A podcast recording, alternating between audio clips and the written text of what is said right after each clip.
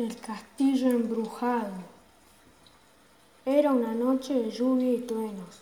Me llamaron de urgencia desde un castillo abandonado, que se decía que estaba embrujado, pues el mismo había sido construido sobre un cementerio. Eran casi las 22 cuando, cuando Miguel y yo salimos. Miguel, ¿te fijaste en el mapa? Fue tan rápido y misterioso que no ubico la dirección. Pregunté.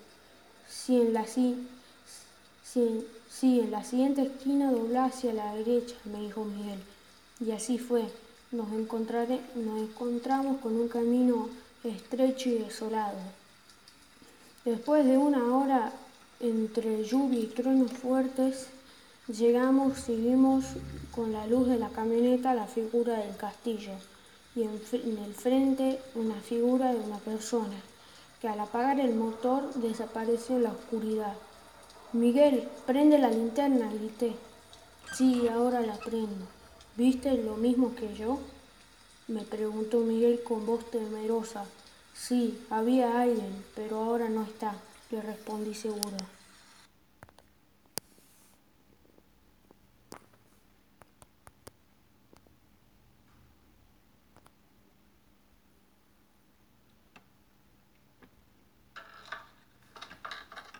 Subimos por una escalera. A medida que lo hacíamos, se movía y crujía.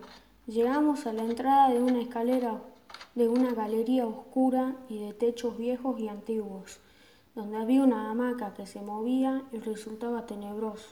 Nos, nos acercamos. Nos acercamos. Miguel tocó la puerta y vimos que la manija tenía la figura de un esqueleto. Toc, toc, toc, toc. En ese momento se abrió la puerta lentamente con un chillido molesto.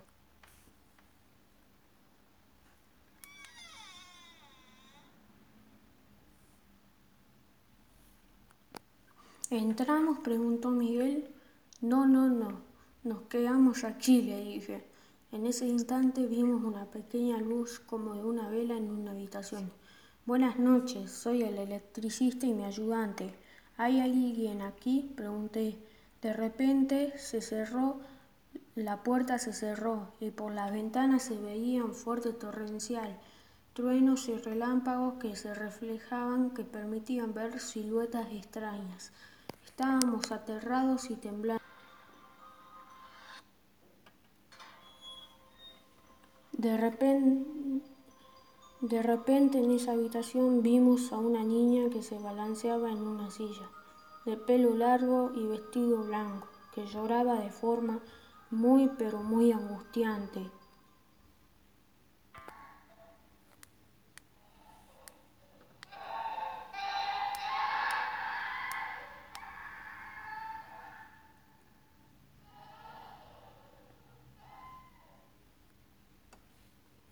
Con Miguel nos acercamos lentamente.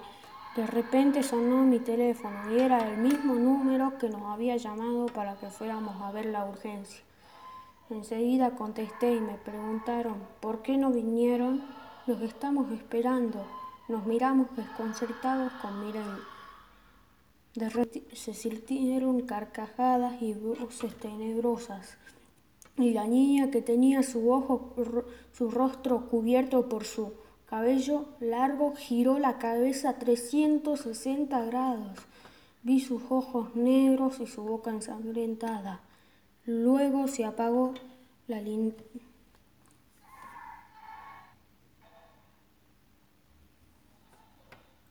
Luego se apagó la linterna y la vela. Estamos desesperados por ayuda. Ya era tarde. Sentimos que estábamos encerrados y no podíamos salir.